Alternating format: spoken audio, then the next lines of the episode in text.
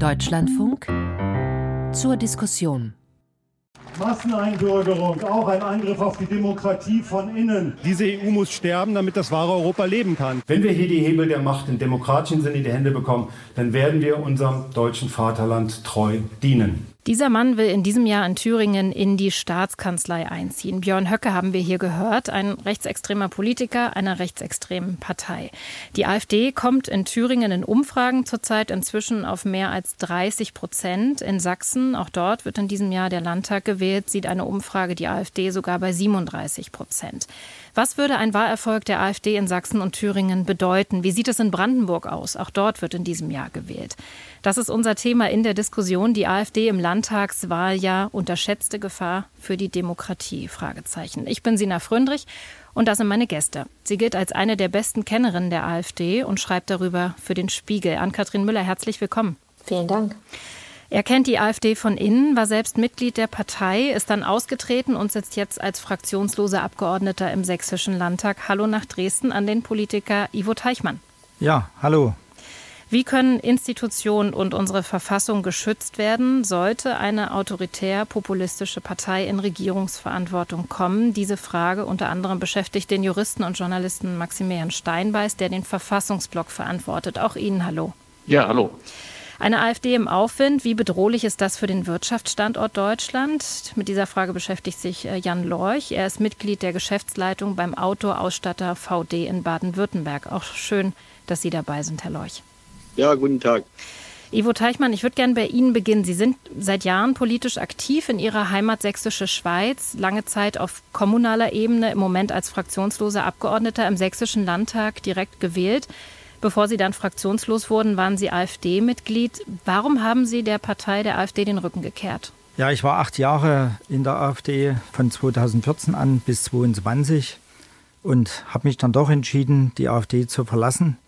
Einer der Gründe war, dass äh, die AfD sich zu wenig von Rechtsextremen distanziert hat, also beispielsweise im Schulterschluss mit den Freien Sachsen agiert hat, was mich sehr geärgert hat. Und ich bin angetreten, als, als Landespolitiker, um eine Kurskorrektur, die zweifellos notwendig ist für unser Land, voranzubringen.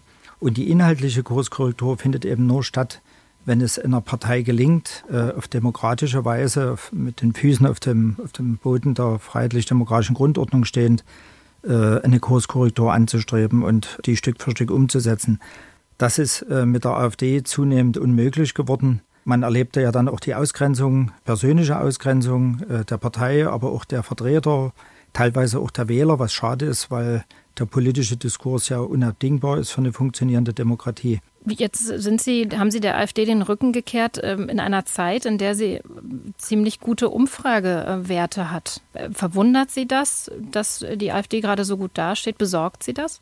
Ja, das ist ja keine Überraschung, wenn man die Ignoranz äh, der sogenannten Altparteien äh, verfolgt über Jahre. Wenn Sie sich unser Land anschauen, wir haben gerade auch im wirtschaftlichen Bereich geht es äh, bergab. Die Sorgen der, der Menschen werden von der Politik, äh, von den Regierenden äh, viel zu wenig ernst genommen. Und wenn man nur Wählerschelte betreibt, also die Wähler äh, für ihr Wahlverhalten rügt, beziehungsweise der Protest der Bürger nicht bei den Entscheidungsträgern ankommt, dann wird der Protest immer lauter und man wählt halt auch lauter, äh, indem man eben dann, äh, was ich sehr bedauere, ich sage mal, extreme äh, Strömungen unterstützt, ob das jetzt Freie Sachsen sind hier in Sachsen oder die AfD oder vielleicht auch eine ganz linke Ausrichtung. Mal schauen, wer, noch antritt in Sachsen 24 zur Wahl. Dann vielleicht wird das es Bündnisfahrer Sarah Wagenknecht möglicherweise. Und dann wird es einen großen Lagerwahlkampf geben Eben die Altparteien werden von den Protestwählern oder von den Nichtwählern abgestraft. Und das war ja eine Motivation, dass ich 22 gesagt habe, äh, es muss eine andere politische Kraft geben, die nicht äh, mit Extrem äh, durchsetzt ist. Die AfD ist nicht im Ganzen rechtsextrem. Ich würde nicht alle über einen Kamm scheren, aber es gibt eben leider viele, ja, ich nenne sie jetzt mal pauschal, viele, die naja, Verschwörungstheorien äh, nachgehen, die rechtsextremes Gedankengut pflegen und so weiter, die dann auch nie wählbar sind und auch nie äh, als Koalitionspartner für eine Regierung in Frage kommen. Und wir haben 2022 das Bündnis Deutschland gegründet.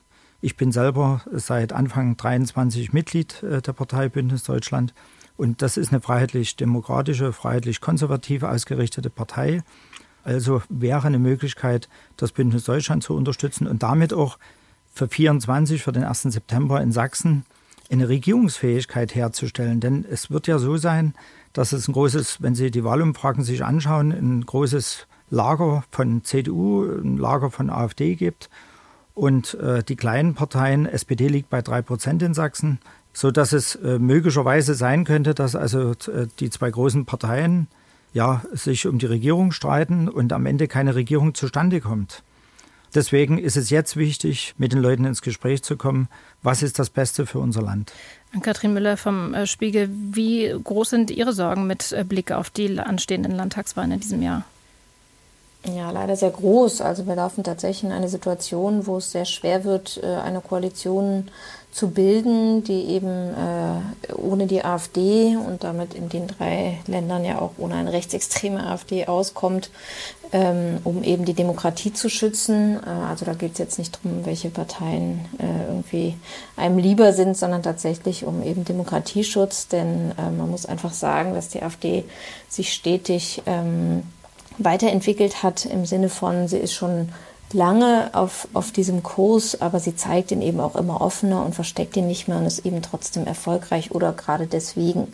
Und da muss man sich eben schon fragen, wenn eben ähm, eine bestimmte Mehrheit auch zustande kommt und sie über 33 Prozent der Sitze im Landtag hat, hat sie je nach Landtag unterschiedliche Rechte. Äh, in Thüringen zum Beispiel gäbe es dann bestimmte ähm, Dinge, die man verfassungsändernd nicht gegen sie durchsetzen kann. Sie hat dann das Recht, einen Landtagspräsidenten vorzuschlagen. All diese Dinge, wo man eben schon sehr viel Einfluss auch haben würde, selbst wenn man nicht in die Regierung käme. Und äh, in der Lage sind wir gerade.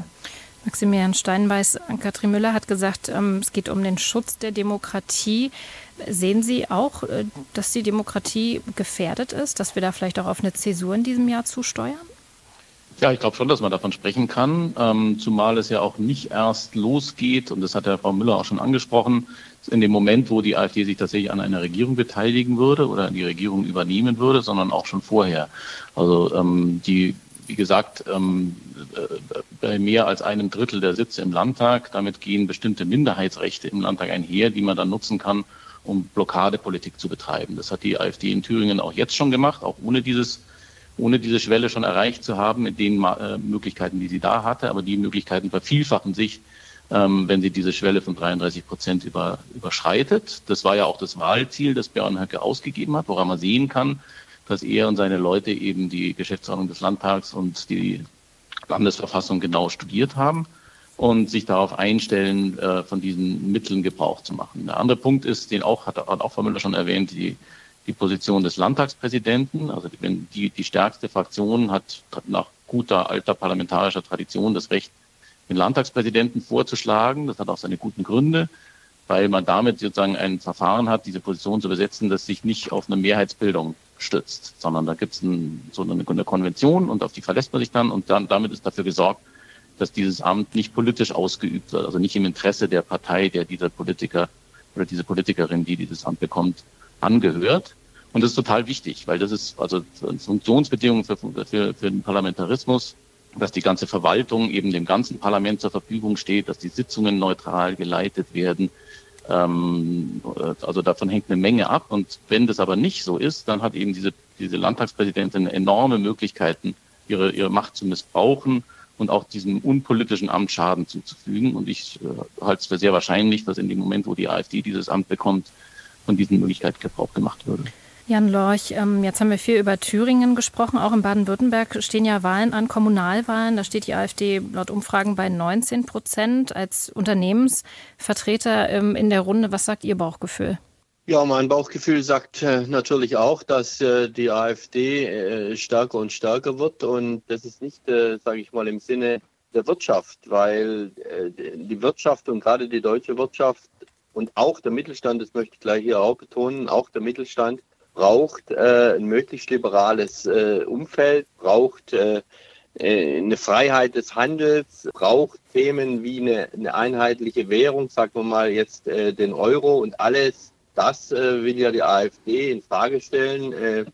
Angefangen bei der, bei der EU an sich. Und ähm, wir sehen das als Unternehmen sehr, sehr kritisch, weil wir leben von dieser freien Wirtschaft, von dem freien Wirtschaftsaustausch, der einfach durch den Euro, durch die EU äh, sehr viel einfacher geworden ist und sehr, sehr viele Vorteile gebracht hat, gerade für Deutschland und auch für den Mittelstand. Und all das soll ja, will ja die AfD abschaffen oder zurückdrängen, äh, eine nationale Wirtschaft befördern, unter Umständen den Euro äh, abschaffen. Äh, all das äh, wäre, sage ich mal, wenn wir uns die globale Wirtschaftssituation angucken, mit den äh, großen Blöcken, sage ich mal, mit China, mit Nordamerika, aber auch mit den aufstrebenden Staaten, Stichwort Afrika, extrem kontraproduktiv für die Wettbewerbsfähigkeit. Deswegen muss man ganz klar sagen, auch als Wirtschaft, man, man muss aufzeigen, müsste aufzeigen, was für Auswirkungen auf die Wirtschaft in negative Art äh, die Forderungen äh, der AfD haben.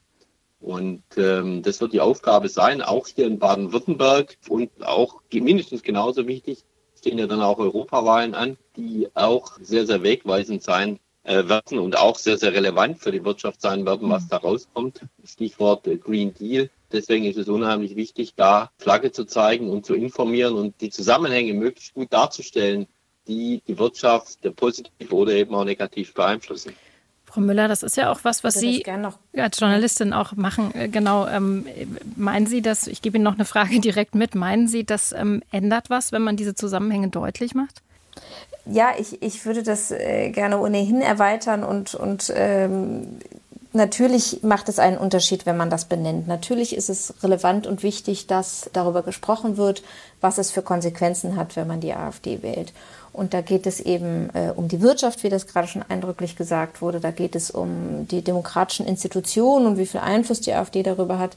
Und da geht es aber dann konkret um jeden Einzelnen, der in diesem Land lebt. Da geht es eben um die Menschen, die hier vielleicht Asyl suchen natürlich. Da geht es um die Menschen, die äh, schon länger hier leben ähm, und die aber von der äh, AfD nicht als äh, deutsch äh, genug angesehen werden. Und da geht es aber auch weiter um alle anderen. Da geht es um die, die rassistisch betroffen sein könnten. Es geht um die, die vielleicht nicht heterosexuell leben. Es geht um die, die Frauen sind und die gerne selbst bestimmen würden, was mit ihren Körpern passiert. Es geht aber auch äh, ganz klassisch um alle anderen, die dann noch übrig bleiben, sozusagen, ähm, äh, um jeden einzelnen Mann, Arbeitnehmer, äh, Arbeitgeber. Denn die AfD hat tatsächlich sehr viele Konzepte, die, um das jetzt nicht zu weit auszuweiten, ähm, gar nicht so richtig gut zusammenpassen und die gar nicht auch unbedingt ihrer Wählerschaft helfen würde, wo man eben sehen kann, dass äh, zum Beispiel mobilisiert die AfD jetzt für den Bauernstreik, dabei ist sie selbst äh, gegen jede Form von Subvention für Landwirtschaft. Ähm, also da wirklich auf die Inhalte äh, mehr zu gucken und nicht nur auf ähm, das populistische Gerede, ähm, wäre sicherlich relevant und wichtig und insofern ist jede Form von Flagge zeigen auf jeden Fall gut und äh, es lohnt sich immer anzugucken, was mit einem selber passiert, aber auch was anderen passieren wird und ähm, oder soll, wenn es nach der AfD geht. Denn so eine Gesellschaft äh, zeichnet ja eben aus, dass sie eben nicht nur an sich selbst denkt. Darf ich da noch was mhm, dazu ja. sagen? Mir ist der Blick äh, viel zu sehr auf die Wirkung statt auf die Ursachen ausgerichtet. Die AfD ist äh, stark und stärker, wie es mein Kollege hier gerade gesagt hat in der Gesprächsrunde, geworden äh, auch in Baden-Württemberg. Aber warum? Warum? Warum hat die AfD so einen Zulauf? Die AfD hat den Zulauf nicht in erster Linie aus eigener Stärke, weil sie so tolle Ideen hat, sondern äh, sie profitiert im ganz Wesentlichen von dem Protest äh, von den Leuten, die überhaupt noch wählen gehen. Der große Block der Nichtwähler, äh, den darf man dabei nicht aus dem Auge verlieren. Und ich denke, es ist ganz wichtig, dass die Regierenden bzw. die anderen demokratischen Kräfte äh, dass die sich einbringen und Lösungen zu den vielen, vielen Problemen, die wir aktuell haben. Deutschland steckt in einer schweren Krise, gesellschaftlich, politisch, wirtschaftlich und so weiter. Und solange hier keine Antworten gefunden werden auf diese vielen Probleme, desto größer wird äh, der Knall sein zur Wahl, weil der Wähler dann laut wählt, was ich schon sagte, nämlich dann Protest wählt oder gar nicht wählen geht. Wenn ich ein Beispiel äh, Ihnen bringen kann in meinem Wahlkreis. In meinem Wahlkreis Sächsische Schweiz hat 2019 70 Prozent CDU und AfD gewählt. 70 Prozent schon 2019. Ich habe den Wahlkreis mit knapp 37 Prozent direkt gewonnen. wenn man schaut, 70 Prozent haben nicht grün oder rot oder links gewählt. Und trotzdem, oder gerade weil sie AfD gewählt haben, ist die CDU-Regierung in Sachsen gezwungen, also der, der Regierungs-, äh, der Ministerpräsident Kretschmer gezwungen gewesen, mit den Grünen eine Koalition einzugehen, obwohl sie nur wenige Stimmen geholt haben. Und der Wähler bei mir im Wahlkreis hat ganz, ganz überwiegend nicht grün gewollt. Und trotzdem sind die Grünen an die Macht gekommen, weil blau gewählt wurde. Sie sehen ja jetzt an den, an den Wahlumfragen, wie, wie sehr, ich sag mal, links, rot, grün abgestraft wurde, bei den Wahlumfragen jetzt erstmal. Und äh, es ist zu erwarten, dass das im, am 1. September zur Wahl nicht anders ausfallen wird. Deswegen nochmal mein Appell. Wir alle müssen die Probleme angehen. Der Wähler muss wahrgenommen werden, der muss ernst genommen werden, der muss merken, dass die Regierenden verstanden haben, was der Wähler will und dass die Kurskorrektur endlich angegangen wird und nie bloß geredet wird. Das ist die Lösung. Es wird sonst im, im Fiasko enden. Herr Steinbeiß, ist das die Lösung aus Ihrer Sicht? Ich würd, ja, ich würde hm. da gern widersprechen. Also ich glaube, diese Rede davon, dass das die Wähler ja nur einen Protest äh, artikulieren wollen und dass dieser Protest dann eben entsprechend laut ist, wenn er nicht gehört wird und dann irgendwann halt äh, in, in Richtung Nazitum sich entwickelt. Ich glaube, das ist einfach falsch. Das ist auch durch, durch politikwissenschaftliche Forschung echt widerlegt. Ein erheblicher Teil der Anhängerschaft der AfD wählt die, die AfD nicht deswegen, weil sie eigentlich eine andere Partei wählen würde, aber nur sauer sind auf die und den einen Denkzettel erteilen wollen, sondern weil sie es einfach gut finden, was die AfD sagt, mitsamt den gesamten, den ganzen rechtsextremen Inhalten. Und apropos Inhalte, ich glaube, man muss auch nochmal unterscheiden zwischen den politischen Forderungen, eben den Inhalten, die die AfD propagiert. Ähm, und da gehört dann eben auch die schädlichen Wirkungen auf die Wirtschaft und so weiter dazu. Und das ist sozusagen ganz normaler politischer Diskurs. Darüber kann man sich dann im Rahmen eines Wahlkampfs, im Rahmen einer parlamentarischen Auseinandersetzung streiten. Und das wäre ganz normale Demokratie. Aber davon zu unterscheiden, ist nochmal nicht die Inhalte, sondern die Methoden. Und man sieht schon an der AfD, dass sie sich da von den anderen Parteien, jedenfalls von den meisten anderen Parteien, noch ganz äh, fundamental und kategorisch unterscheidet. Und das ist auch der Grund, warum von der AfD nochmal auf einem ganz anderen Level eine Gefahr für die Demokratie und für, das, für die äh, Verfassung ausgeht, als von allen anderen Parteien.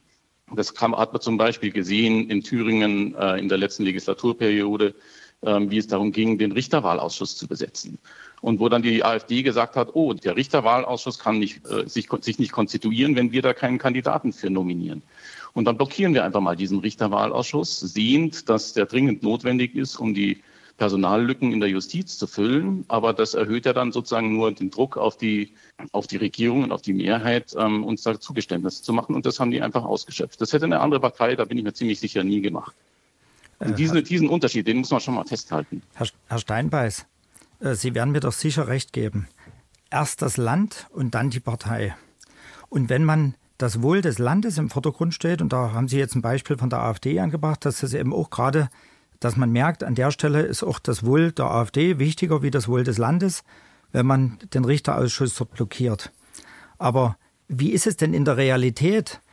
Der, das ist, das der, die, wenn, wenn, lassen Sie mich den Gedanken zu Ende bringen. Wenn der Wähler, aber auch der Gewählte, ich habe es ja selber, ich erlebe es ja tagtäglich auch selber als Abgeordneter, wenn der politische Diskurs als, als Grundlage einer Demokratie nicht gewollt wird, nicht gelebt wird und nur bedingt stattfindet, wenn Sie beispielsweise eben nur, weil Sie die Mehrheit haben, meinen, Sie haben die Wahrheit gepachtet, es geht nicht im Landtag oder in den politischen Gremien, egal wo Sie hinschauen, darum, wer hat die besten Argumente, die besten Lösungsansätze für unser Land, was eigentlich selbstverständlich wäre, sondern es geht darum, wer hat Mehrheiten. Und wenn die Mehrheit sagt, eins und eins ist drei, dann ist das drei, obwohl jeder weiß, dass es zwei ist. Und dieses Ausgrenzen äh, von anderen Meinungen, die ja nicht immer schlecht sind. Auch die AfD hat nicht nur schlechte Meinungen, es ist nicht alles gut dort, gar keine Frage, denn sonst wäre ich nicht ausgetreten. Aber Andersdenkende oder andere politische Kräfte im Land haben auch gute Ideen und Vorschläge. Und äh, nur weil die anderen die Mehrheit haben, die anderen auszugrenzen und den politischen Diskurs um die besten Ideen und Lösungen äh, für das Land nicht wirklich zulassen, das ist ein Riesenthema und das kann man nicht wegdiskutieren. Aber, aber Herr Teichmann, da muss ich Ihnen jetzt auch Frau, einmal widersprechen. Frau ich darf. äh, es stimmt ja nicht, dass der Diskurs äh, verengt ist. Also es gibt einzelne Themen, da gibt es dann mehr Widerspruch, das ist wahr, aber auch da, die Politikwissenschaft äh, hilft da gerne. Der Diskurs an sich hat sich ja verbreitert. Es wird viel mehr, es werden Dinge wieder gesagt, die die letzten zehn Jahre irgendwie nicht gesagt wurden. Und es wurden sie auch von anderen Kräften gesagt als nur von der AfD. Gerade in den letzten Monaten nimmt man ja doch äh, eine äh, ziemlich starke Diskursverschiebung in Deutschland wahr, ähm, wo auch gerade die CDU immer weiter ähm, sich äh, des Kulturkampfes bedient und Ähnlichem. Und deswegen kann man nicht einfach sagen, da fehlt was und dass jetzt die Mehrheit plötzlich eins und eins ist drei sagt, das müssten sie auch erstmal belegen. Das habe ich so auch nirgendwo gehört. Und natürlich ist es am Ende so, dass die Mehrheit dann auch Dinge entscheidet, so wie dann eben eine Mehrheit aus CDU und AfD. Und das wusste man bei der letzten Landtagswahl. Sie haben ja eben das Beispiel gebracht, man hat AfD gewählt, aber Grün bekommen. Ähm, ja, klar, das wusste man aber auch vorher. Niemand hat vor der Wahl gesagt, dass er mit der AfD koalieren würde. Insofern ähm, hätte man sich überlegen können, ob man dann nicht wen anders wählt, wenn man unbedingt mit Teil sozusagen mit seiner Wählerstimme von einer Koalition sein will. Das galt ja auch immer schon. Also es war auch nie so, dass man immer genau das, was man gewählt hat, natürlich in der Regierung bekommen hat. Was sich verändert hat, ist eben eine Form von Anspruchshaltung auch, dass äh, eben genau das, was man selber politisch so haben will, sich dann auch umsetzt. Und äh, da ist schon auch eine Diskursverschiebung passiert. Also da kann ich, kann ich nicht so ganz mitgehen. Frau Müller, ich kann Ihnen aus dem Sächsischen Landtag berichten. Es ist nicht ein einziger Vorschlag, weder von mir als Fraktionsloser noch von der AfD, von irgendeinem anderen Abgeordneten als gut oder als äh, annehmbar äh, befunden worden. Es wurden alle Vorschläge abgelehnt. Und Sie können mir glauben, ich selber bin Fachmann genug, über 30 Jahre in der Politik, bin Diplomverwaltungswirt von der Ausbildung. Wir sind nicht alles Idioten. Und es werden gute Vorschläge eingebracht, die werden aus Prinzip schon abgelehnt. Und das halte ich für einen, einen großen Fehler. Was? Ja, aber wissen Sie, was das Prinzip ist, weswegen das abgelehnt wird? Das ist die Demokratie. Also, wenn Sie sind in der Minderheit, Sie sind in der, Sie sind in der Opposition. Und selbst wenn Sie das nicht wären, ähm, also das Argument zu sagen, dass man mit der AfD aus Prinzip nicht zusammenarbeitet, ist nicht per se undemokratisch. Was man daran aber sieht, ist ja, es hat eine Ausgrenzung äh, stattgefunden. Ähm, Ausgrenzung als, als Strategie, wenn wir da so einen Strich drunter machen und uns die Umfragewerte angucken, hat das denn was gebracht? In die Runde gefragt? Genau, das ist ja das, was ich anspreche. Es hat in, in, in eine Entwicklung gebracht, die demokratiefeindlich ist. Frau Müller, Herr? Das würde ich anders sehen. Ja. Also natürlich ist es so, dass ähm, Ausgrenzung von rechtsextremen Kräften gut und richtig und wichtig ist dass das dann im Einzelfall auch mal eine gute Idee treffen kann oder jemanden, der eben äh, noch auf dem Boden des Grundgesetzes steht, äh, der aber sich einer Partei andient, ähm, äh, die halt eben nicht mehr demokratisch agiert das ist dann, ist dann so. Aber natürlich ist es richtig zu sagen, die AfD sollte so wenig Macht wie möglich in diesem Land haben. Und sie hat eine diskursive Macht. Also sie schafft es, Debatten zu bestimmen. Sie schafft es, Parteien in bestimmte Richtungen zu drängen. Aber natürlich würde die AfD noch sehr viel mehr ausgrenzen. Also da muss man sich echt nicht vertun. Diese Partei hat auf allen Ebenen Mechanismen etabliert, äh, die sie bei sich selbst einsetzt, aber vor allen Dingen auch gegen andere.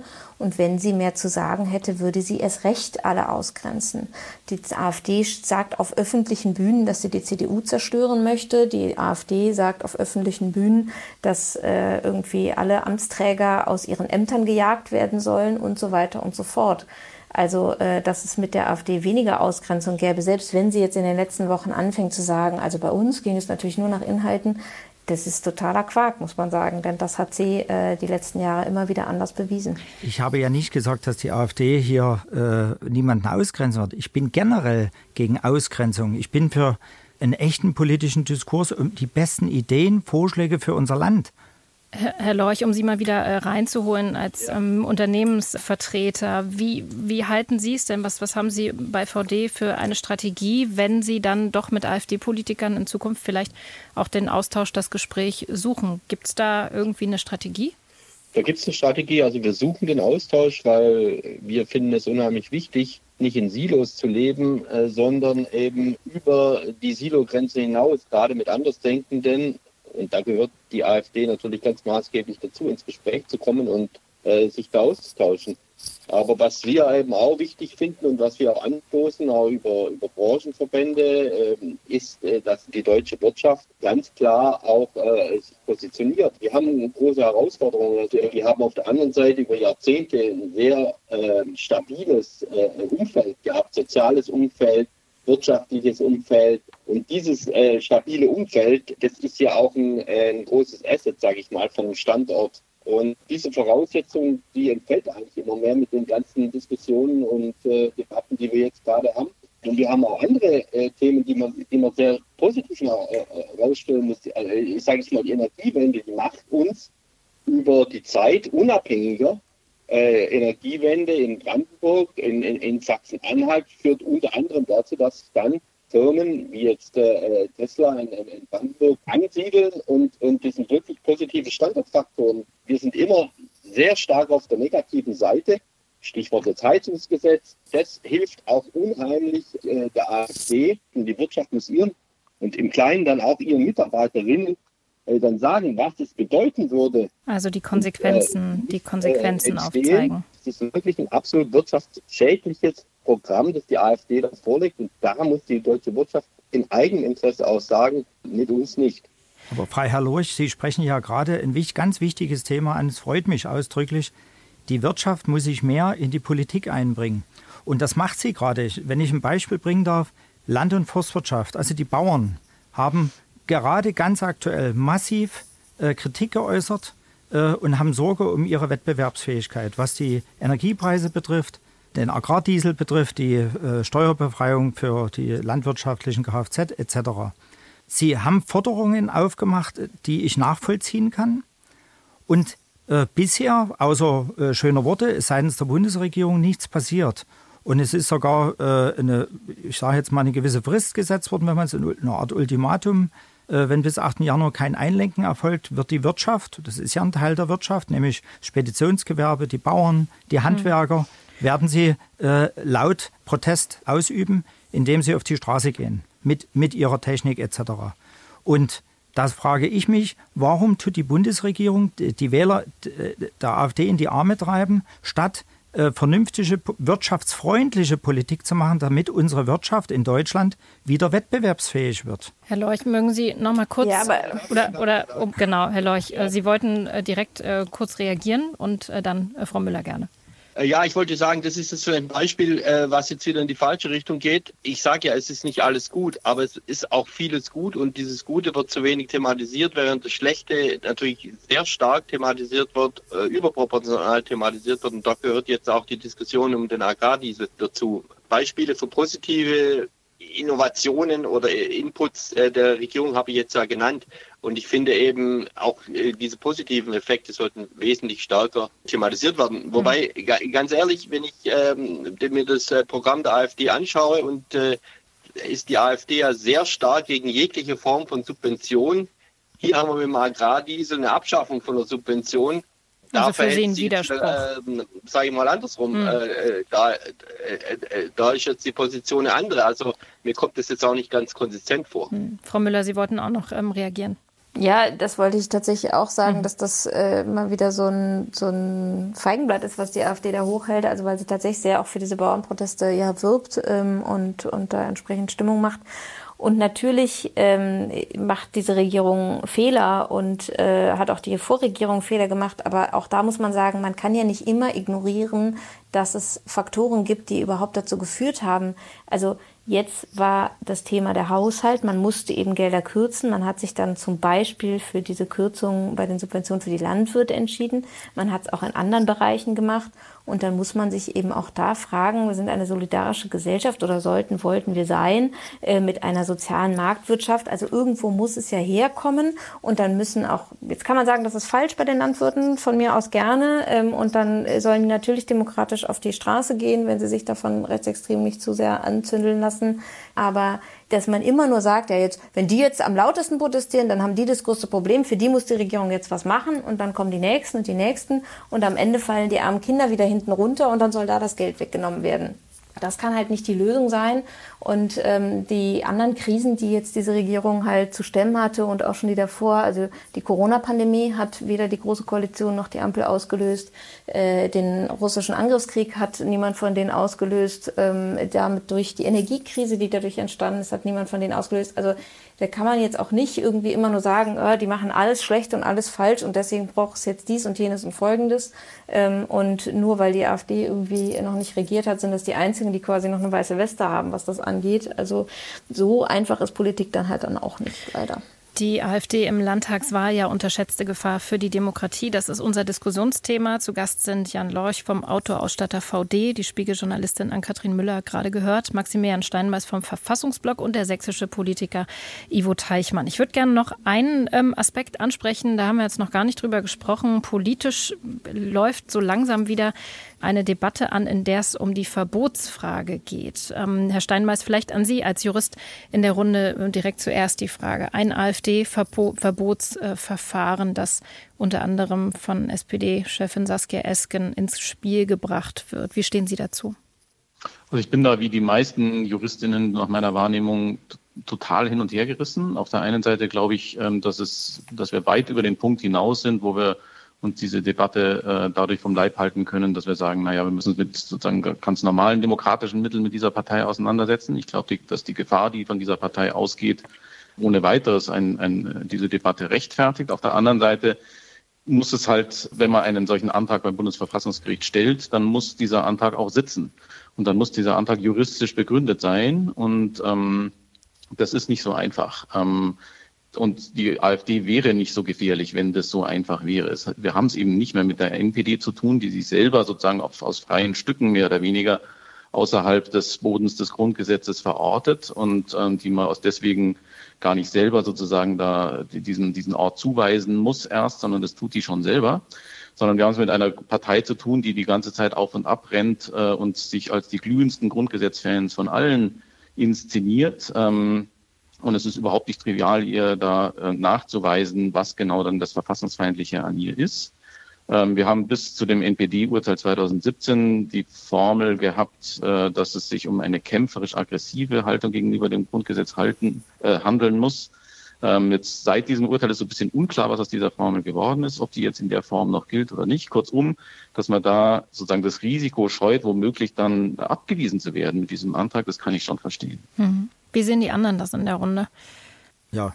Herr Teichmann. Ich würde ja, mich ich, gerne äh, dazu. War auch. Äh, nee, machen Sie gerne. Herr Teichmann. Ich lasse der Frau den Vortritt. Frau Müller, dann dürfen Sie. Danke. Ähm, ja, ich war auch lange hin und her gerissen und dann hatte ich ein kleines Aha-Erlebnis. Ähm, ich habe tatsächlich von diesem 2017er Verfahren ähm, die Materialsammlung zur NPD äh, vor, zu Augen bekommen, wie man so schön sagt. Sie ist ja eigentlich geheim eingestuft und ähm, ich konnte sie aber lesen. Sie ist exakt 1000 Seiten lang und da wird eben in verschiedenen Kapiteln dargelegt, welche dieser Punkte erfüllt sind. Also da geht es dann eben darum, ähm, wie die Sprache ist, äh, wie viel NS-Verherrlichung die Partei betreibt und so weiter und so fort. Und ich fing an zu lesen und hatte ständig so Momente, wo ich dachte, Moment, den Satz kenne ich aber doch sehr ähnlich von jemandem aus der AfD. Moment, das hat doch auch schon mal Alexander Gauland gesagt. Das hat doch schon mal so ähnlich Alice Weidel gesagt. Das hat doch schon mal so ähnlich Ben Höcke gesagt. Und habe äh, mich dann quasi da so durchgearbeitet und diese Zitate nochmal gesucht und die verglichen mit den Zitaten von diesen NPD-Funktionären, die in dieser Materialsammlung damals von Bundesinnenministerium und, und Landesämtern für Verfassungsschutz und Bundesverfassungsschutz und so gesammelt wurden. Ähm, und habe dann irgendwie nochmal gemerkt, wie ähnlich im Kern sich diese Parteien dann noch sind, beziehungsweise ihre Ideologie, dass es eben bei dem Punkt äh, sozusagen Verherrlichung der NS-Zeit äh, die NPD natürlich ähm, etwas aktiver war, um es mal so auszudrücken, und nochmal deutlicher, dass es aber auch da schon Fälle aus der AfD eben gibt. Ähm, und dass eben sich die Strategie auch sehr ähnelt. Ja, also ähnlich wie bei der NPD gibt es eine, einen Kampf um die Köpfe neben einem Kampf um parlamentarische Sitze und einem Kampf um die Straße. Äh, also da gibt es einfach sehr viele Parallelen und ähm, das Argument 2017 bei der NPD, sie dann nicht zu verbieten, war ja lediglich, dass sie nicht mehr so viel Einfluss hat. Und das kann man über die AfD heute halt nicht sagen. Insofern verstehe ich alle, die sagen, dann lasst es uns doch bitte noch einmal systematisch durchgehen und lasst uns wirklich äh, das einmal prüfen und alles zusammentragen, was man eben zur AfD hat. Dass das natürlich äh, irgendwie behördlich alles abgesichert sein muss und man jetzt erstmal irgendwie das Urteil beim Verfassungsschutz abwartet und so ist auch klar. Aber grundsätzlich würde ich sagen, bewegen wir uns deutlich darauf hin, obwohl ich grundsätzlich auch schon dabei bin zu sagen, wir sind fast ein bisschen zu spät dran, weil eben jetzt ähm, die Zustimmung dann auch so hoch ist. Aber das Instrument ist nun mal da. Man hat das extra reingebaut ins Grundgesetz und gesagt, wir wollen unsere Demokratie wehrhaft machen. Und dann muss man die Instrumente eben auch einsetzen, wenn es dann soweit ist. Herr Teichmann, ähm, wie sehen Sie das? Ähm, haben Sie eher Bedenken? Es gibt ja auch ne, sozusagen Hürden, Gefahren. Man sagt, AfD-Verbotsverfahren würde die Partei noch größer machen, als sie ist. Es gäbe eine Repräsentationslücke, weil es ja doch so eine große Zustimmung gibt in Teilen des Landes. Wie sehen Sie das? Also ich bin dankbar für Ihre Frage, weil äh, das gilt im Kleinen, in der Familie übrigens wie im Großen, in der, in der Gesellschaft. Verbote sollten immer Ultima Ratio sein, also letztes Mittel. Die eigentliche Lösung ist nicht das Verbot. Die eigentliche Lösung ist Aufklärung, einen Kurswechsel, also eine Kurskorrektur vorzunehmen. Dann ist das Protestwählerpotenzial, äh, von dem wesentlich die AfD lebt, äh, viel, viel kleiner und damit ist auch der Einfluss kleiner und damit ist der Einfluss äh, wieder in, rutscht wieder in Richtung Bedeutungslosigkeit. Ich bin ein Freund davon, Ursachen zu bekämpfen, statt nur Wirkungen zu bekämpfen. Und ich, ich, äh, ich, ich bete das quasi äh, tagtäglich und bettel schon darum, dass wieder mehr Vernunft statt Ideologie in die Politik Einzug hält. Und dass man die Leute mitnimmt, auch Leute, die eben vielleicht nicht dem gleichen politischen Lager angehören, sondern dass man gemeinsam nach Lösungen sucht, die unser Land voranbringen. Wenn Sie können sich mit den Wählern äh, unterhalten, egal welche Grundfarbe sie vertreten, wenn ich das mal so sagen darf. Alle wollen sie, dass es Lösungen gibt, äh, die unser Land voranbringen. Ob das, äh, was mein Kollege vorhin angesprochen hat, ob das wirtschaftspolitische Fragen sind, energiepolitische Fragen, die Wettbewerbsfähigkeit äh, bis hin zu außenpolitischen Fragen, alle Bereiche, die die Leute zu Recht bewegen, weil sie sie auch mehr oder weniger unmittelbar berühren. Und wenn, wir, wenn uns das gelingt, dort Lösungen zu bringen, also nie bloß äh, Gerede, sondern wirklich, dass die Leute merken, hier sind wieder Politiker an der Macht, die auch kompetent sind, die äh, äh, Erfahrung und fachliches Wissen einbringen, äh, quasi in, im, im Rahmen einer besten Auslese unser Land voranbringen dann haben die Leute auch wieder Vertrauen in die Politik. Das Vertrauen, jedenfalls spüre ich das so in meiner Heimat, in die Politik ist sehr, sehr zurückgegangen. Darf ich vielleicht? Herr Leuch? Ja, ja. Vielleicht auch noch, also ich wollte mich auch klar positionieren. Ich würde mich so äh, dem Vorredner jetzt anschließen. Ich würde mich klar gegen ein Verbot äh, positionieren, weil mhm. ich glaube, das löst das äh, Problem nicht. Sondern ich weiß auch nicht, ob es die Demokratie wehrhafter mach, machen würde in dem konkreten äh, Kontext, in dem wir jetzt gerade stehen, wenn wir die AfD verbieten würden, weil dafür, sage ich mal, ist die Bedeutung zu groß? Ist, äh, wir haben es vorhin auch schon angesprochen, Umfrage 37 Prozent in Sachsen jetzt, äh, die die AfD wählen würden, wären jetzt morgen äh, Wahlen. Und ich glaube, die Leute, diese Menschen und diese Vielzahl von Menschen, die würde man abschrecken, sage ich mal, mit einem als undemokratisch empfundenen Weg, äh, sage ich mal, die AfD zu verbieten. Und ich glaube wirklich, es, es muss über Aufklärung, Dialog, Diskurs, Auseinandersetzung gehen und zwar von der kommunalen Ebene äh, weg bis äh, zur europäischen Ebene. Die dürfte man auf keinen Fall außer Acht lassen. Die europäische Ebene ist extrem wichtig, auch gerade für die Wirtschaft, weil die Wirtschaft denkt äh, weit über nationale Grenzen hinaus, auch der Mittelstand, ich betone es nochmal. Und deswegen ist auch die Europawahl äh, wirklich im Juni eine ganz, ganz wichtige Wahl, äh, die, die, die eigentlich einen Weichenstellcharakter hat und äh, die muss man sehr, sehr ernst nehmen. Und äh, deswegen finde ich es äh, falsch, jetzt äh, diese Verbotsdiskussion mit allen Risiken, die juristisch ja auch da sind, das wurde ja von den Vorrednerinnen auch schon angesprochen, das kommt ja noch dazu, äh, aber ich finde es auch von der ähm, politischen Legitimation her äh, extrem schwierig, dieses Thema Verbot so stark in den Vordergrund zu stellen. Es wirkt sehr hilflos für mich und ich glaube, das treibt dann eher noch die Wählerinnen äh, solchen Organisationen äh, zu. Und ich glaube, Verbot ist es nicht. Wir müssen Aufklärung machen, Verantwortungsbewusstsein demonstrieren und auch gerade die Wirtschaft und ganz viel miteinander sprechen und nicht äh, ein Verbot so stark in den Vordergrund stellen. Im Einzelfall kann das sein, äh, bei, bei sage ich mal, Kreisverbänden oder nationalen Organisationen oder einzelnen Personen, das möchte ich nicht in Abrede stellen, die ganz klar rechtsradikal sind. So ist auch das Vorgehen in den letzten Monaten, Jahren gewesen. Das finde ich natürlich völlig richtig. Aber insgesamt die ganze Partei zu verbieten, hielt ich für den falschen Weg. Herr Steinmeiß. Ich bin zwar im Ergebnis, wie gesagt, da überwiegend einverstanden, aber mhm. nicht, was die Begründung betrifft. Also ich glaube, das, äh, das sehe ich entschieden anders. Also sozusagen auf den Diskurs einzusteigen, zu sagen, wir müssen uns mit der, mit der AfD über ihre Inhalte auseinandersetzen, impliziert, dass es sozusagen, dass man es mit der AfD, mit einer Partei zu tun hat, die sozusagen halt einfach abweichende politische Präferenzen und Interessen verfolgt, mit denen man sich dann im Rahmen demokratischer äh, Verfahren und Methoden halt auseinandersetzt und, und dann um Mehrheiten ringt und, äh, und alles ist in Ordnung. Und das passiert ja jetzt auch in dieser Diskussion die ganze Zeit. Das macht mich so ein bisschen kribbelig.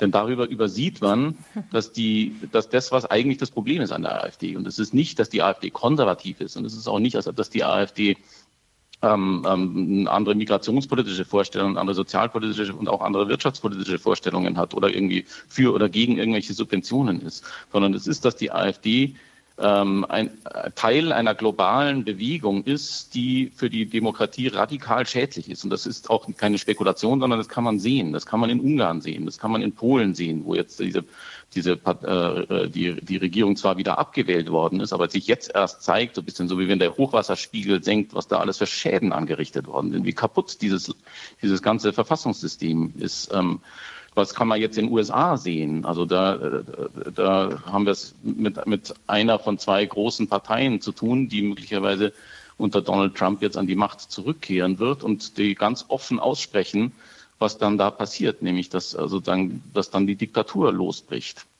Und also, das muss man ernst nehmen und das darf man nicht sozusagen als eine von, von sozusagen als eine Policy-Präferenz von vielen irgendwie einreihen, über die man sich dann sozusagen unter vernünftigen Leuten mit, die, mit dieser Partei dann auseinandersetzt. Frau Müller, dann ganz kurz zum Schluss noch an Sie vielleicht die letzte Frage. Also zum, um zum Sendungstitel zurückzukommen, unterschätzte Gefahr? Äh, ja und nein. Also ich glaube, grundsätzlich wissen schon viele, ähm, was da drohen könnte, fühlen sich aber hilflos und machen nicht das, was eigentlich äh, die Wissenschaft äh, schon seit Jahrzehnten irgendwie empfiehlt gegen, gegen eben rechtsextreme ähm, Tendenzen äh, und, und, und Entwicklungen.